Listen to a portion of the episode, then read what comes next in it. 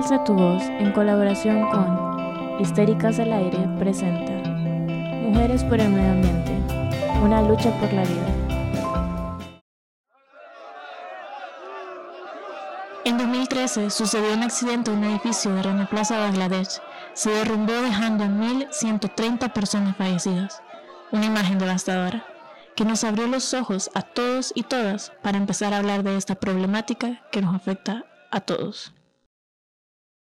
Hola a todas, con esta historia les damos la bienvenida a este cuarto episodio de Mujeres por el Medio Ambiente, una lucha por la vida, donde hablaremos de la tierra, el agua, nuestras raíces y todo lo vivo que nos rodea. Yo soy Diana Flores y este día nos acompaña Teta en cabina junto a nuestra invitada especial y parte del equipo, Valerie. Hola, un gusto estar aquí con ustedes. Igual soy de la casa, pero ando invitada hoy. Muchas gracias, Valerie. Eh, miren, fíjense que ahora vamos a hablar sobre el fast fashion. Y tenemos a nuestra invitada. Entonces, Valerie, eh, danos una pequeña introducción primero de tu vida. Contanos un poco sobre vos. Bueno, yo soy estudiante de tercer año de la licenciatura en biología, soy activista, me voy más por el ecofeminismo, soy voluntaria en muchas organizaciones, ya sea Poder Juvenil, también estoy en Actívate, también dentro del grupo de ecofeminismo de El Salvador estoy intentando meterme poco a poco. También voluntaria en el zoológico y en todo lo que pueda ser yo un instrumento de ayuda. Muchas gracias, Valerie. Eh, bueno, ahorita vamos a introducirnos ya al tema como tal y hablemos un poco sobre el fast fashion. ¿Cómo lo definís vos? Bueno, primero debemos de empezar a conceptualizarlo, ¿no? Como sabemos, la industria de la moda es una de las industrias con mayor alcance a nivel internacional, especialmente después de la consolidación de la apertura económica en los primeros años del siglo XXI. Este proceso posibilitó las importaciones de bienes y servicios, principalmente desde Oriente hacia Occidente, y actualmente las prendas de vestir y los textiles representan un 5% del comercio mundial de los productos de manufactura, y esto siendo la cuarta industria más representativa. Incluso en 2016 alcanzó cerca de 655 billones de dólares en exportaciones. Este proceso de expansión de la industria y sus grandes volúmenes comercializados, combinado con la necesidad de la industria de innovar y presentar las últimas tendencias de la moda, derivó en la consolidación del concepto fast fashion, que quiere decir moda rápida. Se entiende como moda rápida el fenómeno por el cual se introducen colecciones de ropa que siguen en las últimas tendencias de la moda y que han sido diseñadas y fabricadas de forma acelerada y siempre a bajo costo. Así la industria le ofrece al consumidor la posibilidad de acceder a estas prendas novedosas a precios asequibles y de forma continua, con cerca de 50 colecciones al año distinto a las tradicionales, que eran colecciones anuales, ya sea primavera, verano, otoño, invierno. Es súper interesante lo que estás hablando, fíjate Valerie, porque, eh, bueno, eh, hablemoslo un poco más en español. El fast fashion es cómo las personas consumen eh, ropa por la moda, vea cómo nosotros empezamos a ver a alguien y decimos quiero esta ropa y obviamente entre más sea la demanda, más va a bajar el precio. Entonces ya nosotros vemos un precio accesible ante, ante esa ropa, ¿verdad? Entonces eh, me lleva a mí a preguntarme, ¿vos considerás que la industria del fast fashion se ve involucrada o tiene alguna relación con la publicidad que se da en las redes sociales hoy en día? No, claro que sí, porque la moda rápida, como decimos ahora, eh, la vemos en todos lados, en todas las redes sociales. Vemos como las chicas en Instagram, en TikTok, hacen hauls en YouTube de, mira lo que me compré con 100 dólares en Shane y ves una caja enorme de ropa y tú dices, wow, quiero seguir esas tendencias. Y como mencionaba antes en esa pequeña introducción que me dices, habla en español, no la entiendo. Fíjate de que sí, son 52 microtendencias las que tenemos actualmente, en las cuales antes solo teníamos cuatro, ¿no? Que era más por el clima y la estación. Porque a veces se nos olvida que la ropa es para poder vestirla, para poder cuidarnos del ambiente, que eso fue como lo primero que hizo que nosotros tuviéramos la necesidad de buscar vestirnos, cuidarnos del ambiente, de que lloviera, pero ahora hemos transformado esto de vestirnos como una forma de identidad de representar cómo nos vemos en el mundo. Y el problema es de que las grandes empresas se han agarrado de eso y siempre vemos cómo nos venden el estereotipo de las chicas, ¿no?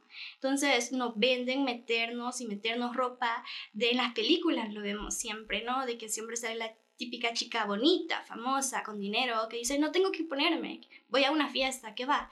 A comprarse otra vez otro vestido y así cada semana. Entonces vamos a pasos acelerados y podemos ver eso no solo en que en Estados Unidos, sino que toda esa cultura occidental la estamos teniendo nosotros en Latinoamérica. Y igual es súper común esto. Todas las chicas que nos están eh, escuchando, o chicos también, Hemos sido influenciados por todo esto que vemos en las redes sociales, en la música, esa tendencia rápida. Entonces, los jóvenes nos vemos influenciados por todo esto y no solo en el ámbito de la ropa, igual lo podemos tocar como todos los temas que hemos venido viendo en todas las redes sociales y en todos los temas que hemos venido tratando en el podcast. Antes, los medios de comunicación no eran tan ¿cómo decirte?, tan a la mano como los tenemos ahora. Antes teníamos las revistas, pero no muchas personas podían tener el acceso como ahora, que tenés un celular y fácilmente podés ver en TikTok, en Instagram, en Facebook inclusive, todas estas personas con tantas cosas y a veces la sociedad nos hace sentir menos. Tenemos ese ideal de, juela, no logro comprarme un vestido nuevo, eso significa que soy menos como sociedad, valgo menos y ese chip nos están metiendo día a día en las redes sociales. Sí, fíjate que bien interesante lo que estás comentando porque también en estos costos que vos haces, muchas veces no tenés como la posibilidad, ¿verdad? No tenés los ingresos de un influencer que tiene, entonces vos dejas necesidades básicas. ¿A qué me refiero con una necesidad básica? Ir al odontólogo, cuidarte con la ginecóloga. Yo sé que esos son privilegios que tienen muchas mujeres que eh, implementan la moda. Entonces también como que uno de ahora que ya somos como más conscientes, o bueno, lo que intentamos dejar con este episodio es crear conciencia, ¿verdad? Que valoremos, que prioricemos y que de verdad pensemos si necesitamos las cosas. Obviamente no está mal que ustedes quieran darse un quererse, comprarse una camisa, comprarse un pantalón, ¿verdad? Lo que está mal es que lo hagan inconscientemente, que no sean eh, conscientes nuevamente del valor que le dan a su ropa. A veces nosotras compramos como una camisa que la vemos bonita en el maniquí y de ahí cuando la probamos es como, no, no me gusta. Entonces, ¿qué hacemos con esa camisa? Eh, ¿Qué hacemos con la ropa que no nos ponemos? ¿La regalamos, la vendemos o la tenemos simplemente en el closet? Porque eso también es importante valorar, valorar si nosotros, nosotras mismas tenemos ropa, regalarla, eh, ver qué hacemos, darle una segunda oportunidad, cambiarla. Entonces, sí es importante como, como crear esa conciencia de si tenés, por ejemplo, 20 dólares para algo, mira tus necesidades, anda al médico, eh, cómprate un libro o algo de la universidad, de la escuela y después si te sobra, ¿verdad? Pero no hay que hacer como ese seguir esa tendencia o esa moda cuando en realidad tenemos otras prioridades. Yo siento que el sistema capitalista nos implementa todas estas nuevas necesidades, entre comillas, que verdaderamente no necesitamos. Imagínense en esto, qué tan dependientes ahora somos de los teléfonos. Y es porque el capitalismo nos ha obligado a eso. O sea, ahora ya no podemos vivir sin teléfono. Hay gente que trabaja desde el teléfono, que estudia desde el teléfono. Y siento que pasa algo parecido con la moda. O sea, nos impulsan a que no, este tipo de ropa es una necesidad ahorita y tenés que comprarla y tenés que comprarla de acá. Y obviamente yo siento que esto es como complicado porque muchas personas dicen, joder, ya no tengo dinero y Shane es súper barato, sabemos que es súper barato. Y digamos que es ropa bonita y es accesible a personas que no tienen muchos ingresos. Pero, por ejemplo, estos hauls que mencionabas de personas que se gastan de un solo 100 dólares en Shane, o sea, siento que si tenés 100 dólares a la mano para gastarlos en ropa, podrías puedes optar por otras opciones de ropa que sí son éticamente responsables con el medio ambiente y con la vida de las personas, como mencionábamos en la historia. Entonces ahora, ¿cómo afecta el fast fashion al planeta? Wow, no te imaginas lo contaminante que puede llegar a ser, tomando en cuenta que es la segunda industria más contaminante y claro, esa después del petróleo. Pero empecemos a ver la contaminación desde sus inicios, como lo es con el cultivo del algodón. La mayoría de camisas, vestidos, entre otros, están realizados por algodón, y solo para producir un kilo de algodón, puedes creerlo, se ocupan más de 10.000 litros de agua. También no sé si lo sabías, pero hace algunos años hubo una evolución tecnológica, de la cual se crearon semillas transgénicas. Estas semillas genéticamente modificadas las crean para poder resistir supuestamente los agroquímicos, pestes y temporales. Pero la realidad es que esas semillas de Monsanto no cumplen del todo la promesa de quitar las pestes y los agricultores deben de igual forma colocar pesticidas y la mayoría son súper tóxicos y terminan intoxicando la tierra y sin darle el debido descanso que la tierra necesita, como todos sabemos. Todo esto para poder seguir produciendo más y más de este monocultivo sin parar. Y todos estos químicos contaminantes de los pesticidas terminan en el agua de los ríos, que normalmente usan las personas de comunidades aledañas para sus actividades diarias y para su ganado. Siguiendo esa cronología, ya tenemos el algodón. Ahora aquí viene la elaboración de las prendas, posee más contaminación. Para realizar un solo jeans se necesita 7.500 litros de agua y es lo que en promedio consume una persona en 7 años. Y eso sin mencionar una sola prenda.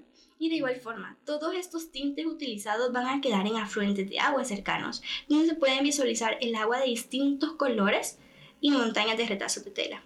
Podemos pensar, oh no, el algodón es malo. Listo, uso otro material. Me voy al poliéster.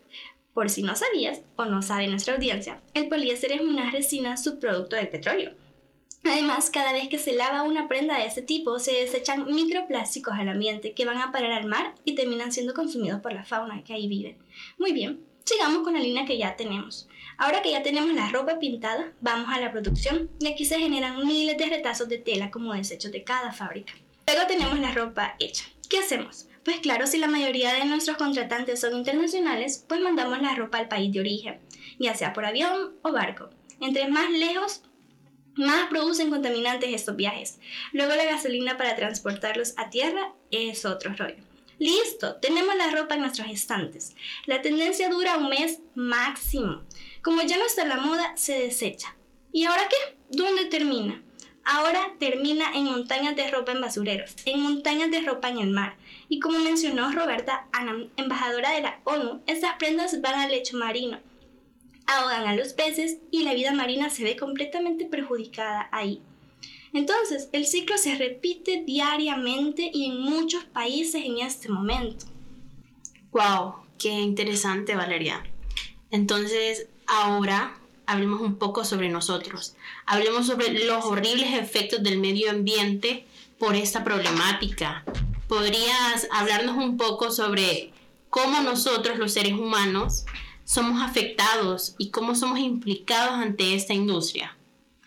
Bueno, es bastante inimaginable el daño que pueden sufrir las personas a causa del fast fashion. Se estima que uno de cada seis personas trabaja en la industria de la indumentaria ya que es la industria que depende más de mano de obra en el planeta. El problema radica en el hecho de que estas grandes compañías como Mango, Zara, American Eagle, Shane tienden a vender ropa a muy bajo costo, como sabemos. Por eso tienen sus fábricas en lugares tercermundistas, donde pueden esclavizar a la gente, porque no hay otra palabra para decirlo lo que hacen, los esclavizan.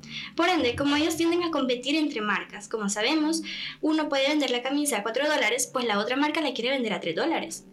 Por esto, siempre están buscando gente que las realice en la ropa, mucho más barata. Y entonces, ¿qué sucede? Cuando quieren mano de obra barata, pues no se logra cumplir con los estándares ya establecidos de las 8 horas para trabajar, un salario digno, poder tener un edificio adecuado, ya que quieren gastarlo menos y gastar mucho más, sin importar lo que hagan las personas para conseguirlo.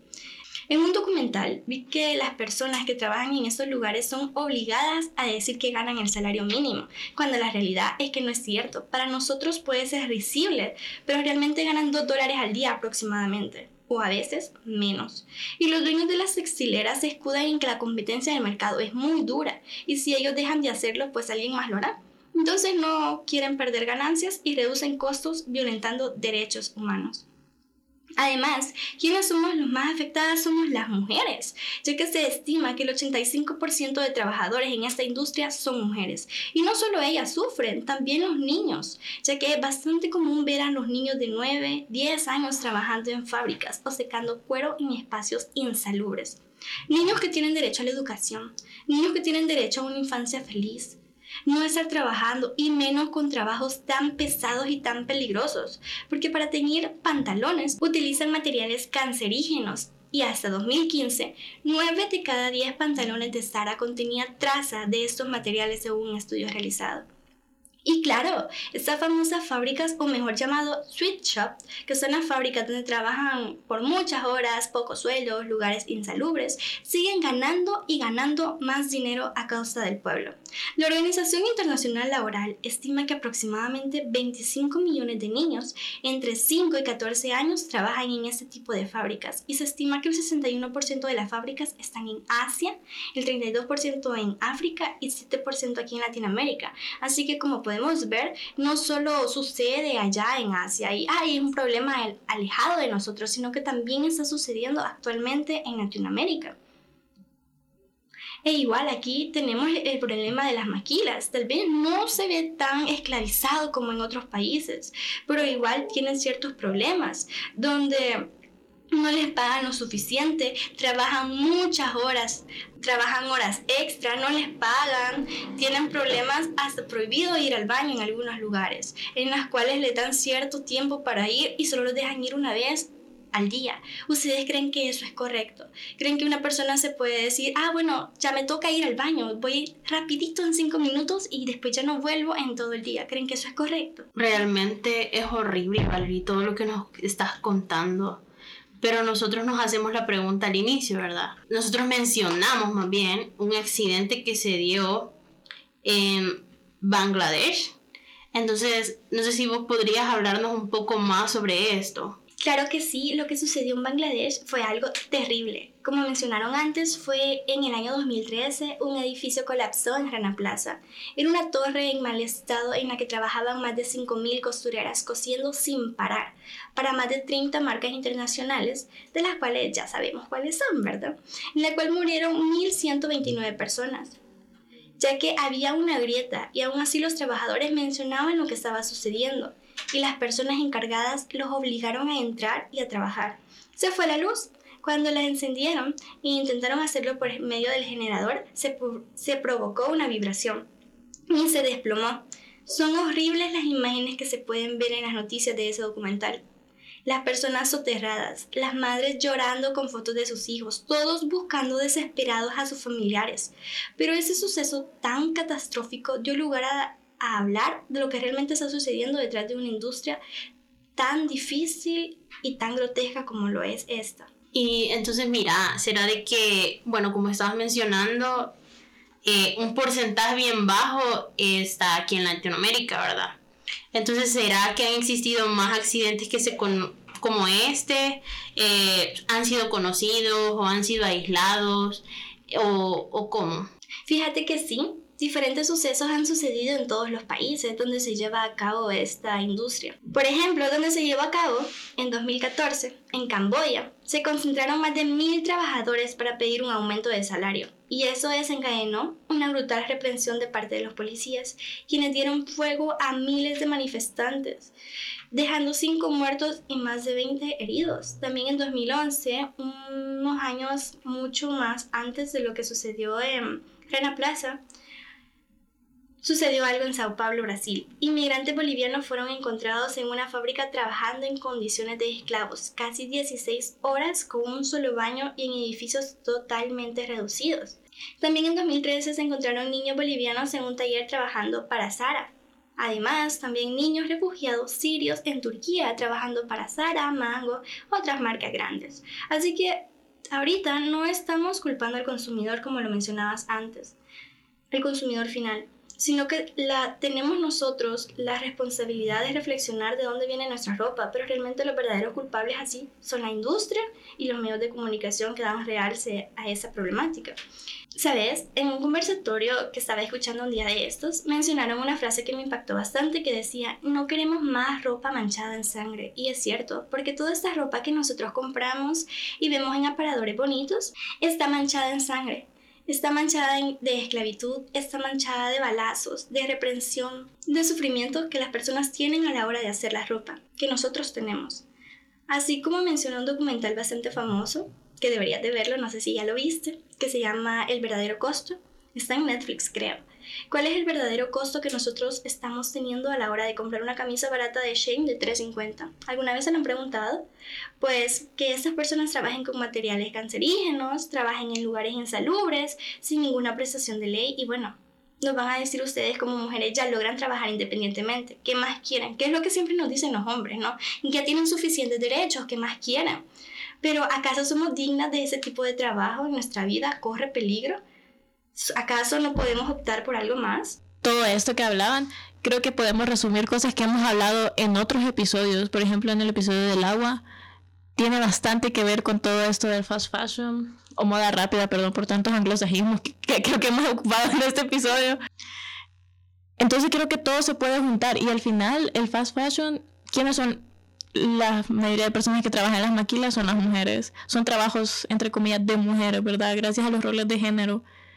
Y, y bueno, este tema de las maquilas también lo podemos ver, por ejemplo, hace poco, bueno, no tampoco lo de la máquina, lo de las industrias Florenci, por ejemplo, acá en El Salvador.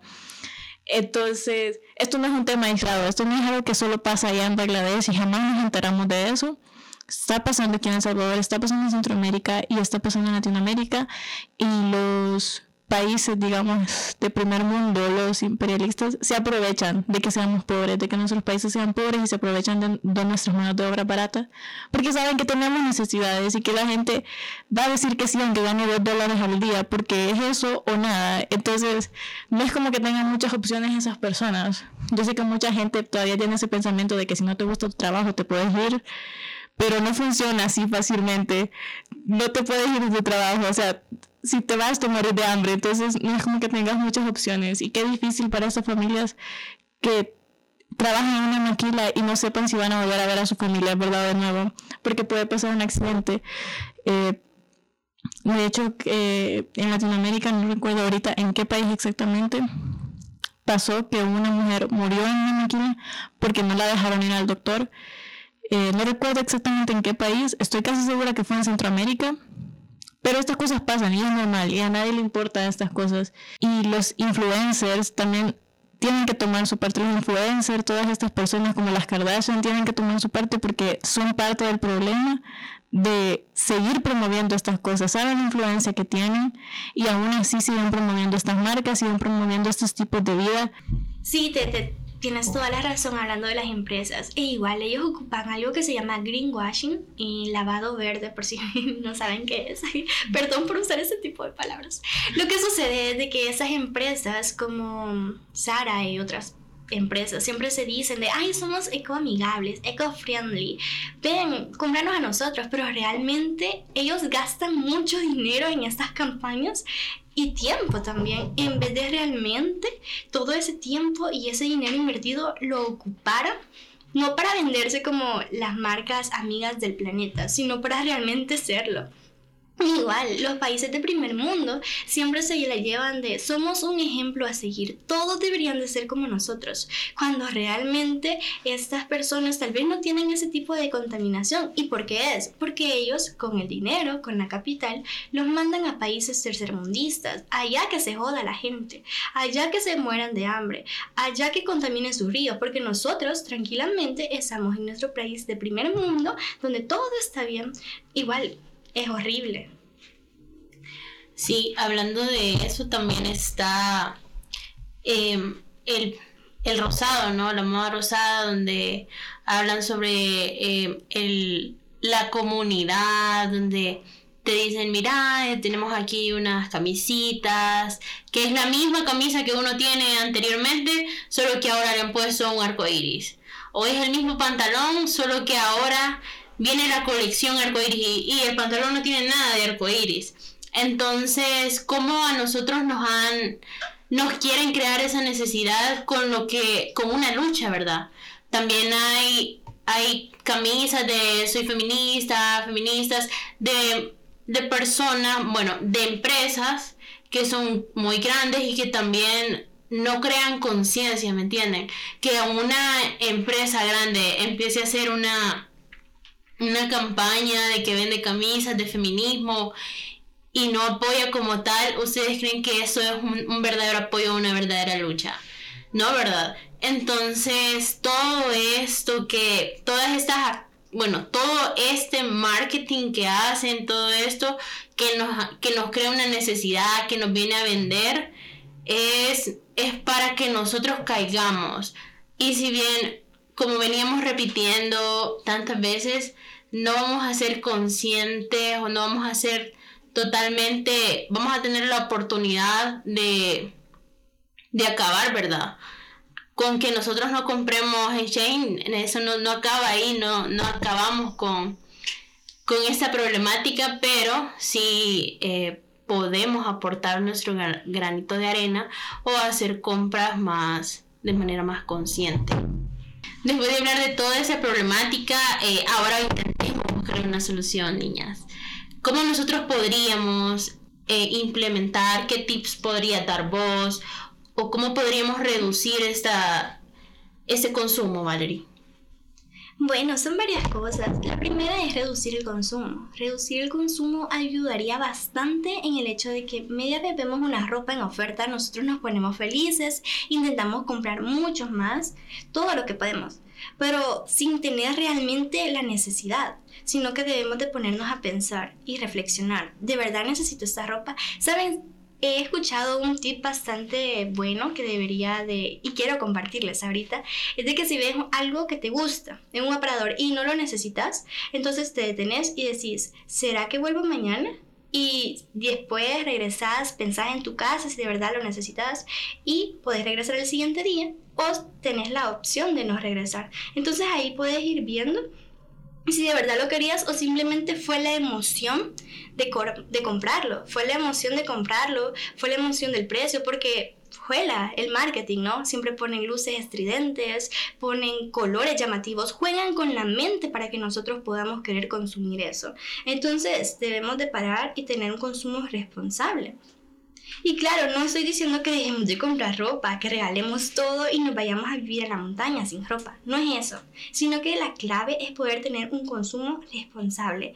Y en ese consumo responsable, si realmente ya no nos quedó la ropa y ya no nos gusta, deberíamos de donarla. O también hacer un intercambio entre amigas. Es algo que refuerza la amistad, promueve la sororidad y además ayuda al planeta. Es algo como, oh, mira, ya no me gusta esta blusa, te gusta, y la pueden intercambiar. Y así empiezan con esa pequeña moda que realmente aquí en nuestro país es, es totalmente desconocido, hacer intercambio de ropa. También otra cosa que está tomando auge en este país, en todo el mundo, es comprar ropa de segunda mano. Siempre hemos tenido esa estigmatización de, uy, no sé de dónde viene esa ropa, puede ser contaminada. Pero ustedes creen que la ropa que nosotros compramos considerablemente nueva no trae muchos químicos, no está contaminada. La ropa que nosotros compramos en aparadores, en centros comerciales, se supone de que también se debe de lavar antes de la primera usada, por lo mismo de que las personas llegan a probársela, no sabes quién se la ha puesto, entonces tú estás como alucinando de que tienes ropa bonita, nueva, pero realmente también está contaminada, así como lo que hablábamos con las trazas que está en el poliéster, que cada lavada suelta microplásticos. Entonces, otra cosa que podemos realizar es comprar a pequeños emprendedores, no comprar a las grandes empresas si ves que un amigo tiene un emprendimiento o algo, alguien lo está haciendo a mano o si ves que es algo artesanal, deberíamos de comprarlo ahí.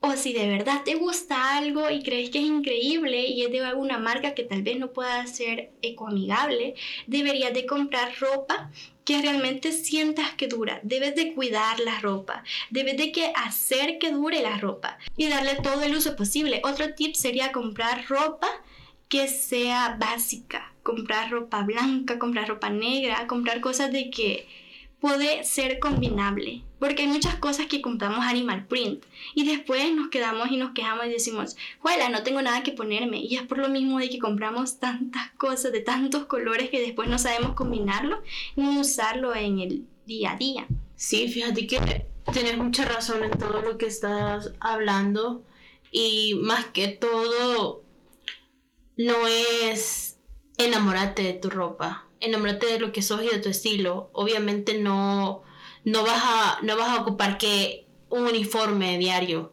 sino que lo que vas a ocupar, saberlo combinar, sentirte segura de lo que sos. Si bien eh, una influencer no repite su ropa y vos pensás de que sos la peor niña porque no estás estrenando ropa o porque no tienes esa faldita, hey, empodérate de lo que sos, sé, segura de lo que sos, este, vestite como querés.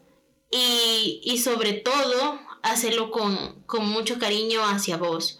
No lo hagas porque las demás personas lo hacen o porque lo estás viendo o porque o porque ni, ni porque lo porque no sabes pues sino de que lo que vas a hacer hacerlo para vos por vos y simplemente eso. De otra manera que podemos ayudar si bien no va tan enfocada al consumo, sería en difundir información, contarle a todos sobre esas problemáticas, no importa si no tenemos una gran plataforma en la cual podamos compartir ese tipo de cosas. O sea, contar que se la compartan a dos amigos, a tus papás, a tus hermanos, a tu pareja, aunque sea dos personas, una persona que le cambie ese chip y que se empiece a cuestionar estas cosas, como de ir a comprar algo y decir, juela, ¿de dónde viene esta ropa? Son cosas que obviamente día a día nunca las pensamos o sea, cuando vamos a hacer esas cosas decimos qué bonito, nos podemos pensar, puya, ¿cómo habrán hecho esta ropa, verdad? Son cosas que, que nadie las piensa y, es normal que no las pensemos.